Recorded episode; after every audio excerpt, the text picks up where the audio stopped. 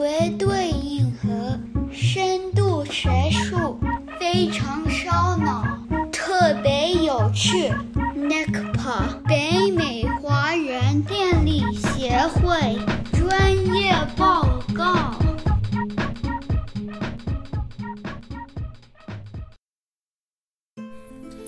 呃，大家好啊、我是赵欢，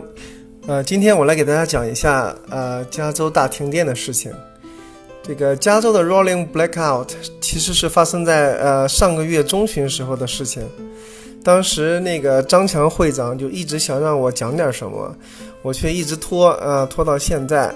呃，一来呢，我我对这个市场不是很熟悉，我怕讲不到点子上，贻笑大方。呃，二来这个网上关于这个事情的讨论已经很多了，呃，我大呃大不必狗尾续貂吧。但是就是抱着这个抛砖引玉的想法，我就讲点儿自己的一些经历和我的一些一知半解，顶多也就是冰山上的一个小角角。啊、n 多年前我刚从学校毕业，呃，去开往 ISO 去找工作。呃，头一天我就按照网上查到电话号码打电话到开往 ISO 的前台，我就问一下第二天面试的时候应该怎么走。因为一般这个 ISO 的位置啊都是比较偏僻的地方，这个接线员呢明明知道我是来面试的，呃，却明确表达表示不能告诉我开往 ISO 的位置，因为那个是 confidential information。啊，后来我就只能自己从网上查到了开往 ISO 的位置，还好啊，不是那么 confidential 的 information。呃，这个话锋一转，又我又想到了前些天我去给德州的这个 ERCOT 打电话的经历。呃，因为我这工作原因，我需要经常给 ISO 打电话问一些事情。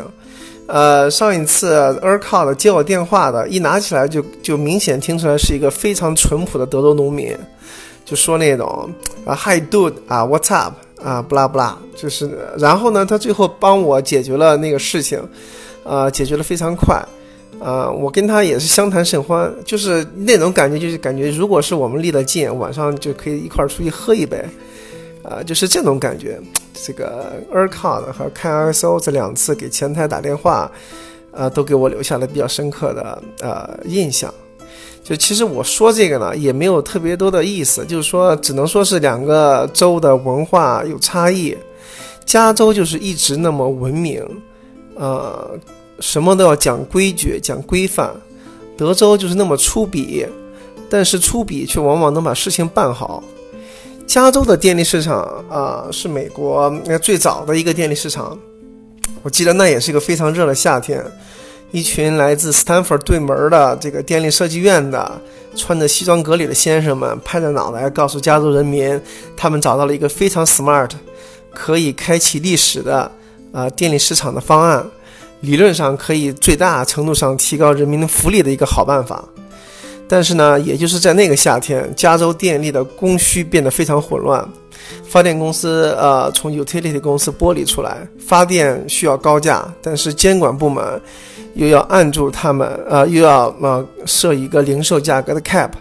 发电公司想去买 fuel，又没有人愿意卖给他，因为害怕这个发电公司会是会破产，最后。那个发电公司只能就直接就不发电了，呃，就加州出现了 rolling blackout。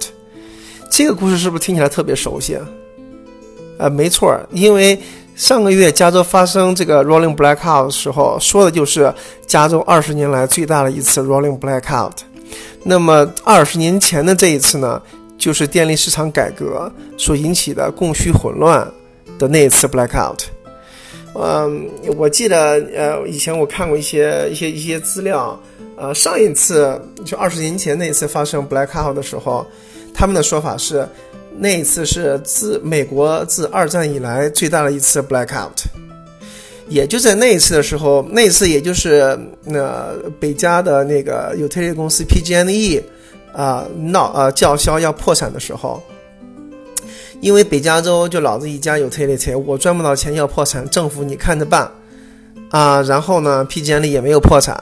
啊，监管部门给足了好政策啊，好死不死你不能死哈哈 这个是不是也听着也非常熟悉？因为那个最近两年，呃，加州闹山火，所有的问题都可以直接推到 utility 身上，这种无限责任，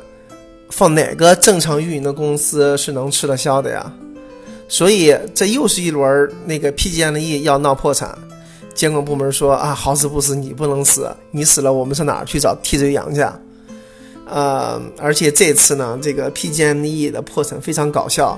他一公布自己要破产，它的股价就蹭蹭蹭往上涨。这个法官一旦拒绝 PG&E 的破产申请，股价就开始跌。这些都是因为市场有预期。嗯，这个加州的这次停电是赤裸裸的供给赶不上需求。是典型的 resource adequacy 没有做好而造成的，它不是那种一个不小心啊连锁反应造成整个北美大停电那种意外事故。呃，一个大背景呢，就是现在美国是整体发电过剩的时期，页岩气革命使得天然气的价格已经呃连续低迷将近十年了。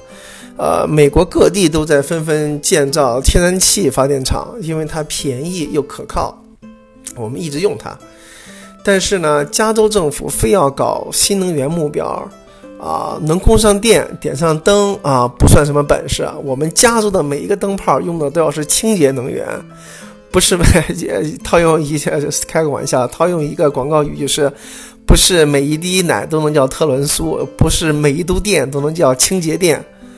啊，有有当年我去 KLSO 找工作的时候，啊，那个面试我的人就在对着我跟我抱怨加州政府，呃，新能源目标 stupid stupidity。你想，我作为一个刚毕业的学生，我也只能跟着面试官一起骂呀，而且骂也要骂的有分寸感。所以你看，找个工作是多么的不容易。啊，我已经不太记得加州当时定的这个新能源目标是多少了，我也懒得去查了。啊，我只是记得当时那个面试我的人说，这个将来一定会出问题。果然，啊，现在就出问题了。现在就是这个 installed capacity 不够用了，用电高峰期居然就有电厂可以理直气壮的不发电，因为电价不够高。同时，呃，平时还能从隔壁州啊，呃，进口一些电，但是到高峰期那么热啊，别人也也都不出口了。而且呢，这个热的时候，它它往往伴随就是把风都热死了，一堆的风力发电厂你也指望不上。呃，所以我还记得那个面试我的人告诉我说，这些问题一定会制制造出很多的就业机会来解决这些问题。我觉得大概率他又说对了。啊，咱们同时就是那个对比一下这个彪悍的德州啊，就没有这个 ERCOT，就没有 capacity market，也没有那么多的繁文缛节，供需呃关系紧张的时候，呃就是让价格去说话嘛，去反映问题嘛。德州去年的时候，实时电价可以涨到九千刀一个啊 megawatt hour，啊，电价高自然就会吸引更多的投资。啊，那么到了今年，呃，实时电价就远远没有去年是那么高啊。当然了，ERCOT 它本身也有很多自己的问题，我并不是呃说非要啊赞一个去踩一个，我只是想说，呃，像电力市场这种啊，有很多的利益共同体，牵扯到呃的工程问题和经济问问题，又很复杂的这种这种东西，与其头痛一头脚痛一脚的。制造很多呃补丁落着补丁的这种呃规矩和 protocol，你就不如简单点儿，让价格说话。德州和加州这两种不同的文化和政治氛围，呃，就造成了这种公共品供给方面的巨大的不同。呃，政策制定者，你可以说一一千条理由为什么加州的顶层设计，呃，合理啊，但是作为一个消费者，我只是想说。德州的电便宜，而且不会停电，This is it。谢谢大家，我是张欢。